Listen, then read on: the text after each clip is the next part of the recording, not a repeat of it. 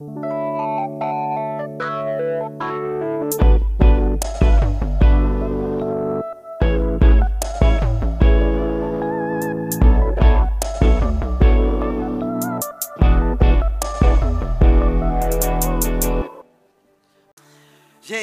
uh, nós estamos entrando no nosso segundo semestre do ano de 2023 e nós, como igreja, temos pensado sobre temporadas. Eu sei que é uma geração que vive muito pela série, uma série eh, com episódios e vai um episódio atrás do outro, e quando acaba o episódio, acaba aquela coisa dizendo assim: o que, que vai ser a próxima reunião? A gente sabe que é assim, mas nós, como igreja, agora estamos dando uma respirada acabamos uma temporada do Tesouros Humanos, então nós vamos conversando aí nas próximas duas semanas e depois nós já vamos viver uma nova temporada, tá bom, gente? Então a nossa ideia no segundo semestre de 2023 é nos preparar para tudo aquilo que Deus vai fazer até o final do ano. Nós estamos numa expectativa, não uma expectativa humana, não uma expectativa frustrante, mas uma expectativa na palavra de Deus. E Deus sempre nos garantiu que Ele tem um melhor no final do que no início. Então nós acreditamos que 2023 ainda Deus tem coisas reservadas e eu acredito que agora uh, julho, agosto, setembro Deus prepara a nossa vida para outubro, novembro e dezembro nós estarmos colhendo coisas incríveis da parte de Deus. Você acredita? Você acredita mesmo? Eu quero te convidar a você acreditar, não simplesmente de alguém que está falando aqui em cima, mas alguma coisa que nasce dentro de você. Fé é a certeza das coisas que ainda não aconteceram, e é impossível agradar a Deus sem fé. E é fé, uma reunião como essa, Deus injeta fé em nós.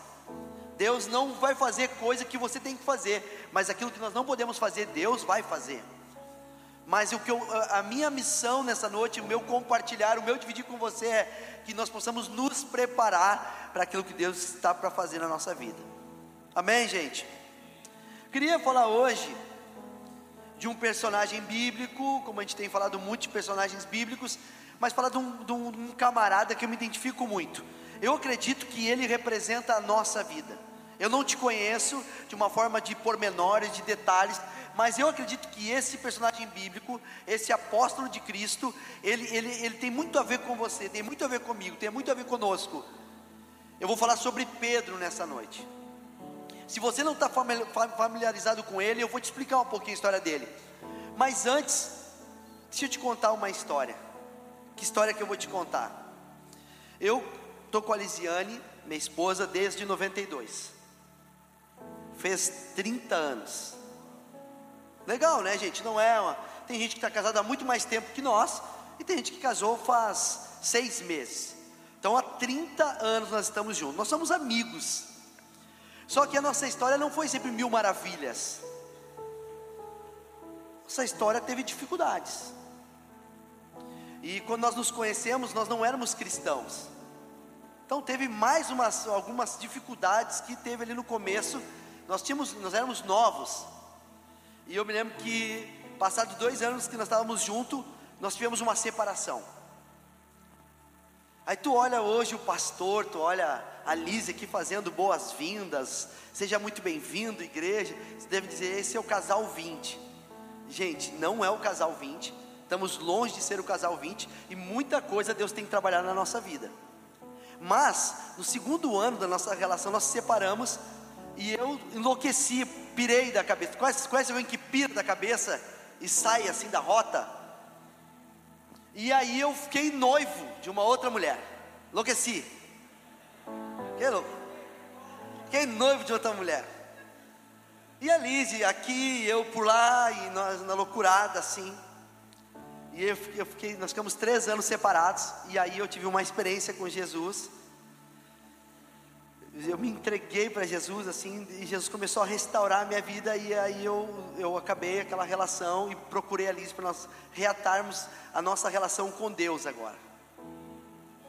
E a partir daí nós estamos juntos até hoje. Vamos dar uma salva de palmas por Jesus. Jesus é bom. Jesus é bom, gente. A Liz me, me esperou, me, me abraçou, me cuidou. Mas, gente, Deus ele faz coisas lindas na nossa vida, mas nós carregamos marcas. Nós carregamos marcas.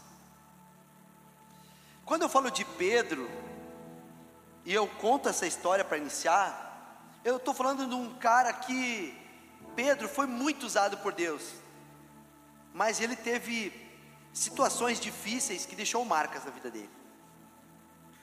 Pedro não nasceu daquele jeito. O homem que caminhava e a sua sombra curava. O homem que pregava e três mil pessoas se convertiam. O homem que ia na casa do Cornélio, no curtidor, do curtidor e levou a primeira palavra para os gentios.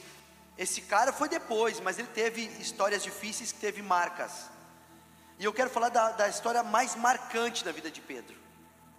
A história mais marcante da vida de Pedro foi quando ele negou Jesus. Pedro, para quem não sabe, foi um dos apóstolos e ele sempre foi, o temperamento de Pedro é sanguíneo, ele sempre foi aquele que falava pela primeira, é o primeiro a falar, o primeiro a dizer, se, se posicionar, levantar a mão, dizer, não é eu, é eu, eu vou, eu vou. E um dia ele falou, Jesus, eu vou contigo até a morte. Jesus falou, antes que o galho cante, tu vai me negar três vezes. Ele não, não vai acontecer isso. E nós sabemos que o galo cantou depois que três vezes Pedro tinha negado Jesus. Essa é uma história bem triste que marcou a vida de Pedro e levou ele para um lugar chamado solidão. Levou ele a um lugar chamado frustração. Levou a um lugar chamado tristeza. Tu conhece alguém que passou por momentos difíceis e foi para um lugar chamado solidão, desilusão, trauma, tristeza? Eu conheço. Nós vivemos isso. E nós vamos aprender com Pedro nessa noite como ressignificar a nossa história. Amém, gente? Nós não temos como voltar lá atrás, nós não temos como voltar no dia de amanhã. O que nós temos é hoje, e a partir de hoje nós temos o, o que nós vamos plantar hoje, nós vamos colher amanhã. Mas o ontem nós já não temos mais. Mas nessa noite eu quero ressignificar a história de Pedro e eu quero aprender a ressignificar as histórias. Lembra das marcas minha e da Lise que nós vivemos, o que passamos? Se nós não tivéssemos ressignificado a nossa história, certamente nós não estaríamos vivendo o que estamos vivendo. Deixa eu abrir um parênteses. Se nós não ressignificarmos a nossa história, nós não vamos estar aptos a viver aquilo que Deus quer fazer amanhã. Então nós estamos aqui nessa mesma sala, juntos, em volta da palavra de Deus para que Deus nos ensine a ressignificar a nossa história. Amém? Estão comigo? Então tá, eu vou ler a história que marcou a vida de Pedro. Tem histórias que marcam a nossa vida. Eu me converti em 98. Me batizei, se eu não me engano, dia 21 de setembro de 98 na cidade de Cachoeira do Sul. Eu me lembro o dia que eu me entreguei para Deus. Eu teve, eu teve dias que me marcaram a minha história com Deus. E eu acho que todo mundo está sentado aqui teve um dia que marcou a tua história. E se porventura tu não teve esse dia, quem sabe pode ser hoje o dia que vai marcar a tua história. Então tem dias que marcam a nossa história. E esse, dia que eu vou ler para vocês foi o dia que marcou a história de Pedro. Preste atenção. João capítulo 21. Eu dei uma resumida aqui no texto, ele é um pouco comprido, mas preste atenção. Antes de eu ler, Jesus tinha morrido, tinha ressuscitado, e os discípulos estavam totalmente dispersos, estavam tristes, desanimados. Jesus já tinha aparecido duas vezes aos apóstolos, mas eles estavam muito incrédulos ainda. Essa aqui é a terceira aparição de Jesus. João 21. Estavam juntos Pedro, Tomé Natanael, os filhos de Zebedeu, que é Tiago e João, e os dois outros discípulos. Tinha sete pessoas aí, tá? Eles estavam na Galileia. E Pedro disse assim: Vou pescar, disse Pedro. E eles disseram: Nós vamos contigo, Pedro. Nós somos teus amigos, vamos contigo pescar também. E eles foram e entraram no barco, mas naquela noite não pegaram nada.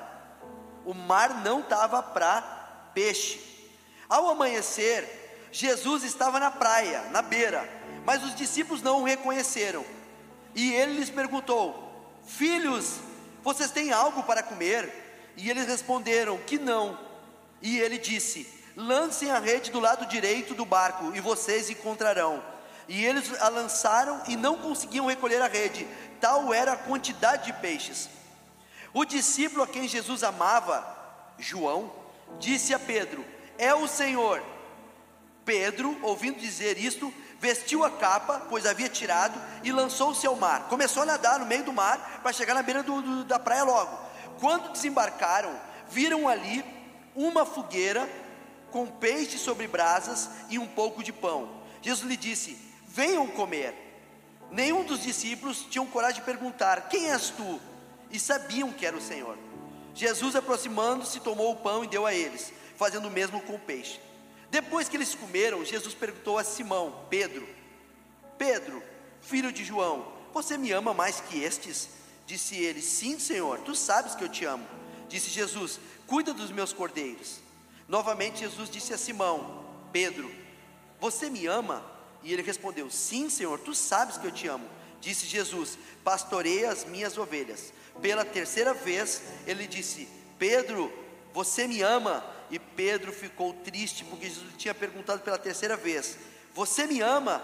E ele disse: Senhor, tu sabe de todas as coisas, sabe que eu te amo. Disse Jesus: Cuida das minhas ovelhas. Digo a verdade, Pedro que quando você era mais novo, mais jovem, tu vestia, ia para onde tu queria. Mas quando você for velho, estenderá as tuas mãos e outra pessoa te vestirá e te levará para onde você não quer ir. Jesus dizia isso para indicar o tipo de morte do qual Pedro ia glorificar a Deus. Então ele disse a Pedro: Siga-me. Amém, gente? Todos conhecem a palavra? Comigo? Quem conhece a palavra, levanta um braço para mim.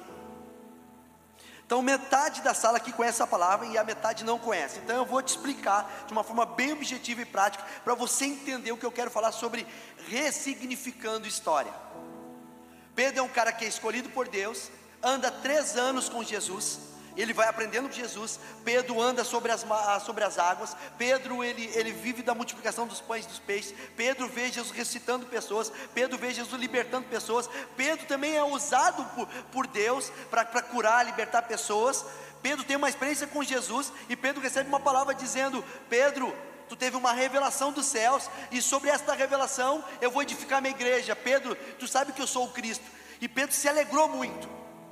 E numa das conversas, desses três anos, Pedro falou assim: Jesus, eu vou contigo até a morte. Jesus falou assim: Pedro, tu não te conhece, vai me negar. E Pedro, não, eu vou até a morte. E aconteceu que ele negou Jesus. Essa história é quando Pedro agora está na Galileia, não está mais em Jerusalém, aonde tudo estava acontecendo, ele está na Galileia, numa zona litorânica, aonde os pescadores ficavam lá, onde Pedro vivia lá, porque Pedro era pescador. E Pedro está com seis amigos dele, como nós lemos aqui, e Pedro resolveu pescar de novo. Está desiludido, desanimado. E eu quero te explicar agora três, não é três passos para você ressignificar a vida, mas eu vou dar três dicas ou três conselhos por, por essa história, como que nós podemos ressignificar a nossa história baseado nessa história. Amém, gente? Então, o que, que nós vamos aprender com isso? Primeiro, nós estamos entendendo que Pedro estava totalmente desanimado, desorientado, ele estava sentindo fora do, do pertencimento, ele, ele tinha errado com o seu Senhor, e ele, ele, ele, ele fugiu de todo mundo. Jesus viu que Pedro estava assim e foi atrás dele. Quando nós estamos mal, estamos sentindo perdidos, desorientados, desanimados, eu quero te dizer que Jesus vem atrás de nós. Acredite, não é quando você está bombando, não é quando você está tá, tá estourando, não é quando você está grandão. Nos momentos mais difíceis, Jesus está atrás de você. Quem sabe você está sentado aqui nessa noite e Deus está dizendo para ti: tu pode não estar no melhor fase da sua vida, mas eu estou atrás de ti. Então, como é que foi essa história? Pedro está lá com seus amigos na Galileia, e o que, que diz a Bíblia?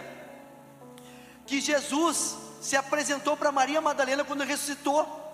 E Maria Madalena queria agarrar Jesus, dizendo: Fica aqui, Senhor. Ele falou: Eu vou embora, eu tenho que ir embora. Mas olha só, avisa aos discípulos e também a Pedro que eu estou se encontrando com eles daqui uns dias lá na Galileia. Avisa aos discípulos e a Pedro. Ou seja, quando Jesus fala isso para Maria Madalena, ele está dizendo: Pedro não se sente mais nem parte do grupo. Ele não consegue mais nem levantar as mãos na igreja. Pedro em outras palavras, era o cara que servia na igreja, que pregava, que cantava, que adorava a Deus, que tinha uma liberdade na igreja, mas agora Pedro está se sentindo desconfortável, ele não está conseguindo mais ir na igreja. E Jesus falou para Maria Madalena, dizendo assim: ó, avisa os discípulos e também a Pedro, ele está sentindo fora, que eu vou me encontrar com eles na Galileia.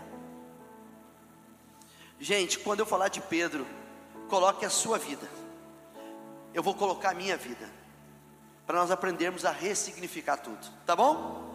Então eu estava fora, Pedro estava fora, e ele está com alguns amigos lá. Primeira coisa que eu quero falar para vocês é: nessa passagem é Pedro junto com os camaradas, vamos pescar. Para quem não sabe, Pedro antes era pescador. Jesus encontrou ele pescando, e Jesus falou assim: Pedro, de hoje em diante, tu não vai mais pescar, mas te farei pescadores de homens. Pedro, eu estou mudando a tua história, tu não vai mais pescar peixe, agora tu vai ser um ganhador de pessoas. Depois, passado três anos, o Pedro totalmente desorientado, ele volta a pescar com seus amigos. Passam a noite toda e não pegam nada. O que, que a gente pode aprender aqui, gente? A gente pode aprender que muitas vezes, quando nós estamos desorientados, nós voltamos a fazer coisas que Deus já nos tirou desse lugar nós começamos a voltar a fazer coisas da onde Deus já nos tirou. Pedro volta a pescar, não era mais para ele pescar. E o que, qual é o resultado? Uma noite toda sem nenhum peixe. Gente, eu não quero definir o teu futuro e a tua vida hoje pelos teus resultados. Mas eu quero que você preste atenção. Será que o que eu estou vivendo e não estou colhendo nenhum peixe, eu não estou pescando nenhum peixe, será que é porque eu estou desorientado e não estou entendendo que Jesus já me tirou desse lugar? São perguntas que você vai responder para você mesmo. Pedro volta a fazer aquilo que ele não devia estar mais fazendo, e o resultado foi é negação, foi frustração, não consegui pegar nada. Quem sabe você está dizendo, bah, minha vida não vai para frente, eu não consigo avançar, e eu parece que me sinto frustrado, eu passo a noite toda e não pesco nada. Será que Deus já te deu uma palavra e você voltou pela desconfiança, pela incerteza, pelo medo, você voltou a fazer aquilo que Ele já pediu para você não fazer mais? Gente, nós estamos conversando. Deixa eu falar para vocês aqui, agora eu me lembrei aqui agora. Deixa eu falar para vocês uma experiência que eu tive. 5G começou no dia 16 de maio de 2020. Fez três anos agora. Começamos no início de uma pandemia com 35 pessoas. Para você entender, tá? Foi só em 2021 que nós, nós começamos a nos reunir por causa de uma pandemia. Então, a 5G, com um nome totalmente exótico, 5G Church, nome exótico, não é Deus é fiel, não é a casa do Pai, não, não é 5G, pô, é uma igreja ou, uma, é, ou é a TIM, é a Claro aí. As pessoas pensavam, não, é a Claro, o que, que é isso aí, 5G, a internet? Então, começamos no meio de uma pandemia, com 35 pessoas online, com um nome esquisito, sem um prédio, sem um CNPJ, tinha tudo para dar errado. Mas não é que quando Deus está no negócio as coisas começam a crescer? Amém ou amém? Não é que quando Deus está no negócio a gente vê uma sala lotada dessa e tudo que nós estamos vivendo hoje? Pode ser que seja Deus, amém, gente? Mas, olha só, eu trabalho eu tenho minha vida secular e trabalho, trabalho, trabalho, trabalho. Chegou um momento que a igreja começou a crescer e os irmãos falando assim: Jorginho, eu acho que chegou o tempo de tu ter um tempo mais livre, não livre para te ficar só olhando para o céu, mas para te pensar mais, igreja. Nós queremos te, nós queremos te, te assumir.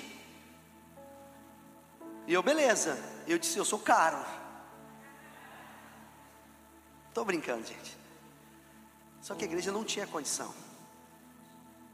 E eu então tá, com uma mão eu trabalho, com outra mão eu estou na igreja, com uma mão eu trabalho, com outra mão eu estou na igreja. Resumindo a história, gente, para você entender o que Deus faz na nossa vida. chegou um momento que eu, Deus falou comigo assim: Quanto tempo está trabalhando com teu pai? 14 anos. Deus me deu uma palavra. Que palavra que Deus me deu? Quando Eliseu, quando Elias encontra Eliseu e fala assim: Tu está trabalhando cuidando das juntas do teu pai, a 12 juntas do teu pai. Então agora larga tudo e me segue. Eu li aquele texto: 12 juntas de, Elis, de Eliseu trabalhando com o pai. 12 juntas, 12 anos trabalhando com o pai. Mas chega uma hora que Elias pega e tira ele de lá. Deus está falando comigo que é para mim largar. Mas será que Deus errou as contas? 12, eu estou há 14 anos com meu pai. E Deus falou comigo assim: na verdade, é, é, na verdade é tu entender que tu está pescando e não está pegando mais nada. Tua situação difícil financeira é, é, porque tu está dois anos em desobediência. Porque na verdade, os dois anos que iniciou a igreja já era para lá atrás, mesmo não tendo condição fi financeira, era para te ter recebido a minha palavra e ter deixado de fazer o que tu estava fazendo, porque eu ia te honrar. Mas tem dois anos de atraso. Na hora pedi perdão, me rendi a Deus, e não é, gente, que hoje a igreja me assumiu. Não é que hoje tem condição de pagar Gente, nós não estamos falando de, de, salário, nós não estamos falando de salário, de dinheiro, estamos falando de uma palavra e de você não voltar atrás. Quando eu volto atrás daquilo que Deus falou comigo, certamente eu vou pescar, pescar e não vou pegar nada. Beleza, eles estão lá e não pegam nada. Quem é que se apresenta no, na beira da praia de manhã cedo? Jesus entra no momento mais frustrante da vida da, da, daqueles, daqueles caras, mais ainda de Pedro. Jesus entra na vida deles e fala assim para eles: Vocês têm filhos, nós lemos, filhos, vocês têm alguma coisa para comer? A Bíblia tem umas uns detalhes que são riqueza. Jesus grita para eles da beira da praia: Filhos. Ele não fala assim, covardes, seus negadores, me deixaram na mão, correram na hora da batalha. Não, não. Ele fala assim: filhos, vocês têm alguma coisa para comer? O que, que eu quero aprender aqui nessa noite é: mesmo com os meus erros, teus erros, Jesus não muda o seu olhar para conosco. Nós podemos errar e Ele continua nos chamando de filho. Posso ouvir um amém? Ainda que eu e você esteja errando, Ele te chama nessa noite de filho. Tem alguma coisa para comer aí? Eles disseram: Não pegamos nada. Ele falou assim: Lança a rede do lado. Eles lançam a rede e vem aquela multidão de peixes. Agora tem uma palavra de Deus, agora tem uma orientação de Deus, e o que é mais interessante, a Bíblia diz que eles não reconheceram, e um chamado João, o discípulo a quem Jesus amava, disse assim para Pedro: Pedro, eu reconheci a voz dele, é o Senhor. Jorginho, hoje está um pouco diferente, está contando toda uma história. Gente, vamos deixar Deus falar com a gente nessa noite? O que, que essa história quer nos falar? Primeira coisa, Deus usa João para falar para Pedro: Pedro, tu não está reconhecendo Jesus, mas eu quero dizer para ti, Pedro, ele é o Senhor. Pedro pega, larga tudo e vai nadar até se encontrar com Jesus. Primeira coisa que Deus nos faz ressignificar nessa história ele usa pessoas que começam a enxergar toda a floresta e não somente uma árvore. Preste atenção, Deus usa pessoas para mostrar para nós que Deus sempre esteve no controle da nossa vida. Preste atenção, a tua vida e a minha vida são cheias de percalços e dificuldades, parece que as coisas não se encaixam. Chega alguém na nossa vida, ou uma igreja, ou um culto, ou uma palavra, ou um louvor, ou uma pregação. Tem um momento que Deus fala assim: ó, olha só, muito mais do que tu olhar somente uma árvore, sai um pouquinho para trás e vê toda a floresta. Tem alguém que diz assim: Eu sei que o Senhor está nesse negócio. Como que eu ressignifico a minha história? Quando eu entendo que Deus sempre esteve no controle da minha vida. É difícil olhar os traumas, as tragédias, as dificuldades, sim, mas eu tenho que ter a consciência que Deus sempre esteve no controle de toda a história. Alguém que enxergue Deus na minha história, alguém que enxergue Deus no meio dos meus erros, alguém que enxergue Deus no meio da minha frustração. Porque alguém para pegar e me botar mais para baixo, tem um monte, mas alguém dizendo assim: olha só, vamos ressignificar a tua história, olha só, reconheça que é o Senhor que está atrás de ti. Nesta noite eu quero ser um profeta de Deus para a tua vida e dizer: reconheça que é Deus que está te trazendo para este lugar não é simplesmente um convite de um amigo teu, não é simplesmente uma sensação que tu acha que acabou o teu tempo numa outra igreja, não é a frustração, a decepção, a mágoa, não, não, é o Senhor trabalhando na sua vida, te trazendo para cá para dizer: eu estou no controle da tua vida. Acredite, eu sei que é difícil quem está magoado, eu sei que é difícil quem está com um sentimento como Pedro machucado, mas eu quero dizer para você: eu quero ser João na tua vida nessa noite. Reconheça, é o Senhor. Eu não vejo Deus, eu vejo Deus. Amém, gente? Nós estamos vendo Deus em tudo. Deus começa a mudar a nossa história quando nós começamos a reconhecer que é o Senhor. Não é o teu braço, não é a tua capacidade de argumentação, não é a, a, tua razão, não é todas as, as, tuas queixas, não é todo o teu network, a tua capacidade de se relacionar, não é nada disso. Tudo isso pode contribuir, mas é reconhecer o Senhor. Provérbios 3 fala assim: reconheça o Senhor em todos os teus caminhos. Em todos os teus caminhos, tudo que você tem, tudo que você é, tudo que você faz, reconheça Deus. Amém, gente? Uma igreja que não simplesmente canta, a Ele seja honra, a Ele seja glória, a Ele seja o louvor, mas uma igreja que reconhece no seu dia a dia o Senhor na sua vida. Amém, gente? Como é que começou a história? A história começou que alguém avisou Pedro: Pedro é o Senhor. Agora tu é Pedro, eu sou Pedro. Eu estou mal, eu tenho coisas a ser resolvidas com Jesus. Eu neguei quando não era para negar. O que, que eu faço? Deixa eu, deixa eu nadar ele não falou assim, todo mundo, gente, vamos lá, vamos remar tranquilo, vamos deixar a caixa d'água baixar, vamos, vamos respirar, vamos tirar toda a ansiedade, vamos chegar lá na beira da praia, vamos ver se é ele mesmo. Não, Pedro larga tudo e sai nadando. Crau. Penso eu, por que, que levou Pedro até lá? Na frente.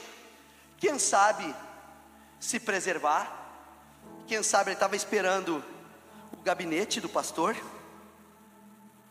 Parece que tem uma ideia que o gabinete do pastor é para. Eu vou no gabinete, o pastor me chamou, lanhar. Alguém tem essa, essa, essa percepção que parece que quando o pastor te chama é lanhar. Tivemos uma cena uma vez, no, no outro tempo, que chamaram um porteiro, o porteiro, tinha um porteiro lá que, que agitava muito, fazia muita confusão. Mas alguém um dia falou assim, nós estávamos numa reunião de liderança, falou assim, chama o fulano porque a gente quer dar uma moral para ele. Ele abriu a porta e falou assim: Ah, eu não, desculpa, que eu... calma. Ele começou a se entregar: Não, não, só queremos te honrar, cara. Ele estava já confessando os, os problemas dele todos. Parece que quando a gente é chamado pelo pastor, parece que quando a gente sai correndo para chegar na frente dos outros na pescaria, eles estão tudo no barco, eu quero nadar antes para chegar, porque parece que eu não quero que os outros vejam o meu constrangimento das minhas, dos meus erros, das minhas falhas, das pessoas saberem quem de fato eu sou. Pedro chegou antes. E a segunda coisa que me mexe comigo, gente, é quando ele chega naquela beira daquela praia. E o que que tem lá? Uma fogueira com um peixe e um pãozinho. Jesus se deu o trabalho de fazer uma fogueira, Jesus se deu o trabalho de ter um peixe e ter um pão para esperar Pedro antes dos outros. Você pode achar, não faz, é, foi por acaso. O nosso Deus não faz nada por acaso. Deixa eu ler com vocês Lucas 22. Preste atenção nessa história. Jesus é preso. Jesus é preso. Pedro está perto dele, mas está mais longe. Jesus agora está sendo julgado. E Jesus está lá numa sala sendo condenado. E Pedro está meio distante. Olha a história, Lucas 22. Eles prenderam a Jesus e o levaram até a casa do grande, do grande sacerdote. E Pedro seguia de longe. Quando acenderam uma fogueira no meio do pátio, olha uma fogueira no meio do pátio. Pedro foi e sentou-se com os que estavam à volta do fogo. Uma das empregadas viu sentado ali perto da fogueira, olhou bem para ele e disse: Este homem também estava com Jesus. Mas Pedro negou, dizendo: Mulher, eu nem conheço esse homem. Pouco, pouco tempo depois, um homem o viu ali e disse: Você também é um deles. Mas Pedro respondeu: Homem, eu não sou um deles. Mais ou menos uma hora depois, outro insistiu: Você estava mesmo com ele porque também é galileu. Mas Pedro respondeu: Homem, eu não sei do que você está falando. Naquele mesmo instante, enquanto ele falava, o galo cantou. Então o Senhor Jesus virou-se e olhou firme para Pedro, e ele lembrou das palavras que o Senhor lhe tinha dito: Hoje, antes que o galo cante, você, dirá, você me negará três vezes. Então Pedro saiu dali e chorou amargamente. O lugar aonde Pedro nega é uma, repita comigo, fogueira. Repita comigo, fogueira. O lugar aonde Pedro negou, aonde ele nega uma vez, nega duas vezes, nega três vezes, quando ele nega a terceira vez, o galo canta, ele olha na distância, Jesus está olhando para ele e ele se lembra: Tu ia me negar, Pedro, e ele sai correndo e vai chorar amargamente. Repita comigo: o lugar aonde Pedro negou foi numa fogueira, fogueira. E olha o que Jesus faz para esperar Pedro naquele momento: uma fogueira. Preste atenção que Deus está falando conosco nessa noite. A segunda maneira de nós ressignificarmos a nossa história é Deus nos levar ao lugar do trauma, o lugar do desconforto, o lugar da negação, o lugar da pressão. Por quê? Porque ali Ele vai mudar a tua história. Não tem como eu ir avante se eu não passar pela fogueira novamente. Eu não tenho como viver todas as bênçãos, as promessas de Deus, se eu não for corajoso e passar novamente pela fogueira. Gente, quando eu me separei da Lise, assim, nós nos separamos, eu fiquei novo de uma outra pessoa. Ela, ela, é, é, ela, ela tem um nome lá, eu vou falar.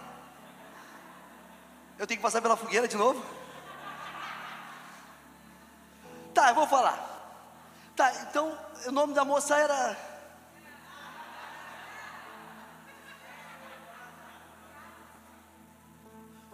O nome da moça é Rosa. Tem alguma rosa aqui? Tem alguma rosa? Então, nós voltamos, eu e Alice. Quando eu falava para a Alice, Alice, vamos ali no bairro Santa Rosa, Lise, olha só, que buquê bonito de rosa. Ela e eu. E a vida começou a mostrar que nós estávamos ainda com problemas de passar na fogueira. A história é difícil para ela, é difícil para mim, é difícil para nós como casal. Está aqui o meu filho, está aqui a nossa história, está aqui a nossa família espiritual. Era difícil nós dizermos, nós queremos ir para frente, mas tem coisa que nos incomoda. Até um dia que Jesus disse: vocês têm que voltar para a fogueira. Não é que depois eu me converto, ela se converte, Deus começa a me, me, me, me usar lá, eu dando uns berros, como eu estou dando hoje para vocês, e tal, e daqui a pouco os caras dizem assim: olha só, tu tem que pregar numa cidade, que cidade é? Tal cidade, a cidade da onde? Da mulher, famosa, Rosa. A Lise me olha, eu olho ela, vamos. Vamos. E será que a gente vai se encontrar? E será que ela vai entrar na igreja? E será que ela vai estar caminhando pela rua? Eu não sei o que vai acontecer. Mas Jesus nos leva de novo para a fogueira. Gente, é poderoso o que Deus está falando nessa noite. O que Ele quer fazer na tua vida passa pela fogueira. Ele nos leva lá, foi um momento constrangedor, tenso, tenso, tenso, mas nós vencemos. E hoje, se a Rosa entrar por essas portas, não é tipo Alice sair correndo, mas ela vai dizer: Seja muito bem-vindo à casa do Pai. Isso é alguém que passa novamente pela fogueira. Jesus prepara uma fogueira para dizer: Pedro, foi nesse lugar que tu me negou, é nesse mesmo ambiente que eu preciso te curar. Tem pessoas aqui que foram machucadas na instituição igreja, quem sabe é nesse mesmo lugar aonde Deus vai te curar. Quem sabe tu, tu sentiu uma, traído numa, numa associação, numa parceria, no, no, num negócio. Quem sabe é num ambiente como esse que Deus vai te curar para você voltar a viver novamente. Tudo é na relação, é nas pessoas, é nos negócios, é na vida familiar. Em, em determinadas áreas, Deus nos dá oportunidade de nos curar aonde o dia fomos feridos. Amém, gente? Pedro teve que passar pela fogueira. Quando ele falava de fogueira, ele já lembrava na cabeça: eu neguei, eu neguei. Agora não é mais. Lembra as pessoas dizendo: tu estava com o Senhor, tu estava. Não, não, não. Agora, nessa segunda fogueira, não tem perguntas. Nessa segunda fogueira, tem aceitação. Eles pressionavam Pedro. Jesus só disse assim: senta e come. Tu está entendendo? Jesus nunca vai te tratar como os outros te tratam. Jesus não vai te levar num lugar de constrangimento para te, te matar, te consumir. Não, é um lugar de cura. Ele te leva para a fogueira para te dar de comer. O que, que, significa isso? Gente, ninguém é usado por Deus se não antes passar um tempo de comida, de se alimentar, de se reestruturar. Ele não tem como usar Pedro numa, numa forma seguinte, ele tem que deixar Pedro agora ser restaurado. Você está entendendo o que Deus está falando? Quem sabe Deus está dizendo para você: é tempo de você ficar na fogueira com o Mestre e deixar Ele te dar de comer pão e peixe. Você vem para um ambiente muito de ativismo, ativismo, fazer, fazer, fazer. Eu estou me sentindo parado, estou me sentindo inútil. Ai, a minha vida parece que está passando. Eu vejo fulano crescendo, a fulana crescendo. Eu estou ficando para trás. Não, não, está ficando para trás. É tempo de ficar na fogueira sentado, comendo o pãozinho, comendo o peixinho, estando perto do Senhor, não falando nada. Você consegue entender dessa maneira, gente? O Senhor está fazendo isso com a gente como igreja, gente. Que Jesus está vendo o amanhã. Ele precisou nos parar nessa noite, na fogueira. O que, que acontece depois que eles jantam? Jesus tem um tete a tete com Pedro. Meu terceiro tópico, tá? Tete a tete com Pedro. Jesus pega Pedro, sai caminhando com ele e fala assim: Pedro, tu me amas mais que esses? Ou seja, te lembra quando tu disse, ainda que todos te deixem, eu não vou te deixar? Jesus está dizendo assim, Pedro, lembra que tu falou que tu achava que tu era bom, até melhor que os outros? Tu me ama mais que esse? Pedro disse assim, eu te amo, Senhor. Tu sabes. Caminho mais uns passos, Pedro, tu me ama. Pela segunda vez, Pedro disse, Senhor, tu sabes que eu te amo. Caminha mais um pouquinho, Pedro, tu me ama. Pela terceira vez, Pedro diz assim, Senhor, eu estou triste está me perguntando pela terceira vez: Tu sabes de todas as coisas, tu sabes que eu te amo.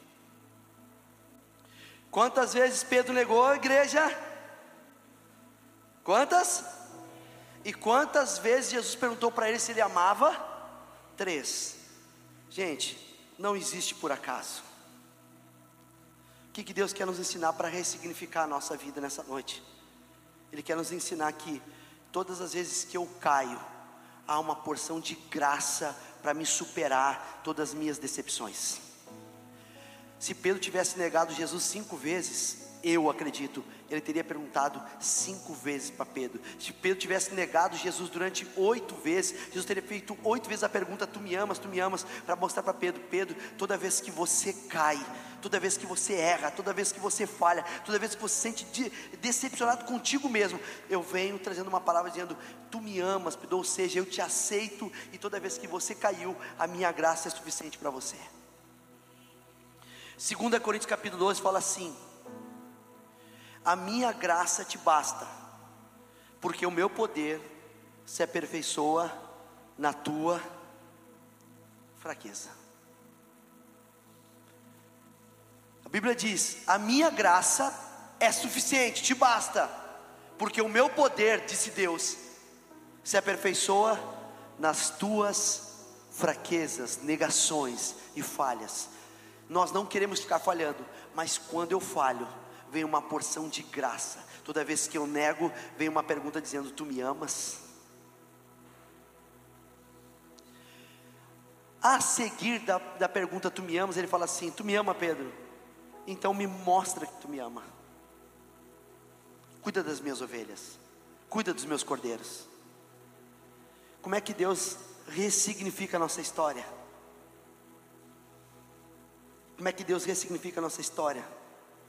Primeiro, parece que Ele usa um ambiente para nos mostrar que Deus sempre esteve no controle.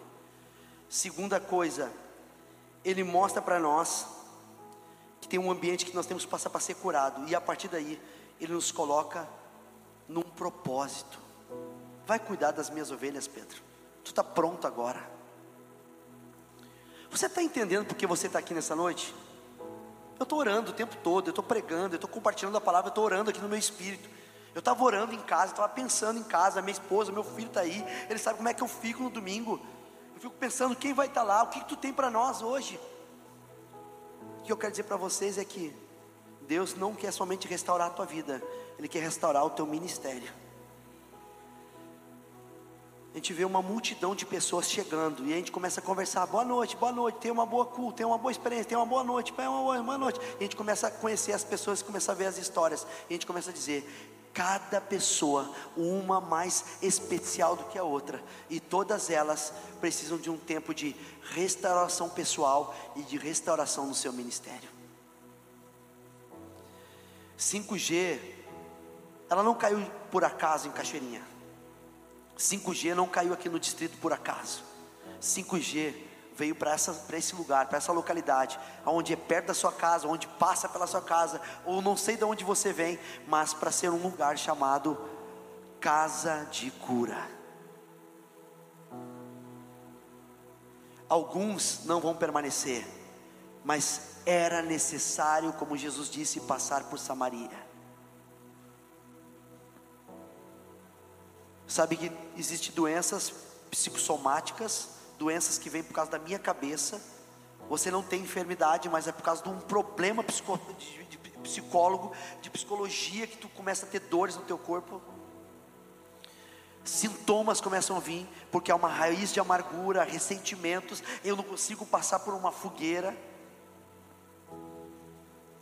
E Deus nessa noite dizendo: Eu quero fazer, eu quero estabelecer o teu propósito de novo. Eu quero dizer, Pedro, cuida das minhas ovelhas. Como é que ele acaba dizendo para Pedro? Dizendo: Pedro, quando tu era mais novo, tu botava uma mochila nas costas e dizia assim: Não estou nem aí, eu faço o que eu quero. Mas quando tu ficar mais experiente, Pedro, tu não vai poder fazer mais isso. Alguém vai te pegar e vai te levar para um lugar onde você não quer ir. Isso é sinal de maturidade. E maturidade é eu faço o que eu quero. Maturidade é muitas vezes tu está indo para um lugar onde você não quer. Pedro, vai chegar um momento da tua vida que você vai ser levado para um lugar onde você não quer ir. E isso Jesus estava dizendo o tipo de morte que Pedro ia ter. Uma, uma morte de cruz de cabeça para baixo. E ele disse: Pedro, me segue.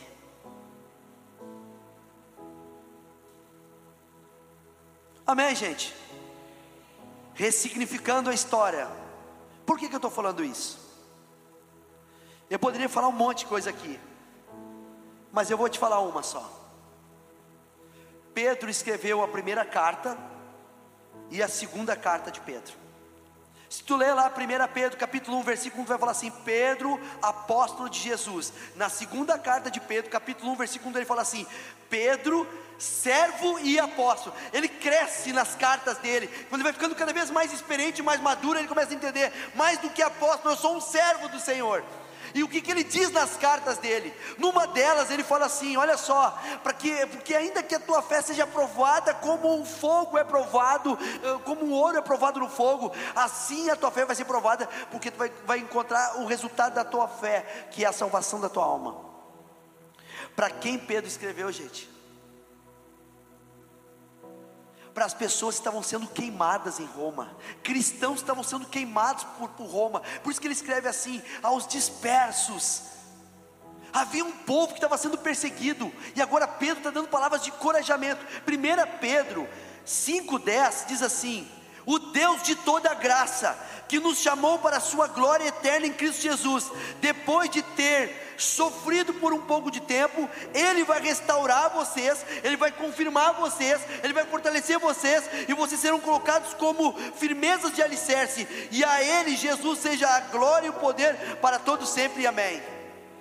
Um cara que falhou, mas teve uma restauração, ressignificando a história dele. E agora ele escreve cartas para encorajar irmãos que estão passando dificuldade. Se coloque de pé. Gostou desse podcast? Se sim, compartilhe com alguém e nos acompanhe também nas redes sociais e presencialmente. Mais informações, arroba 5G Church.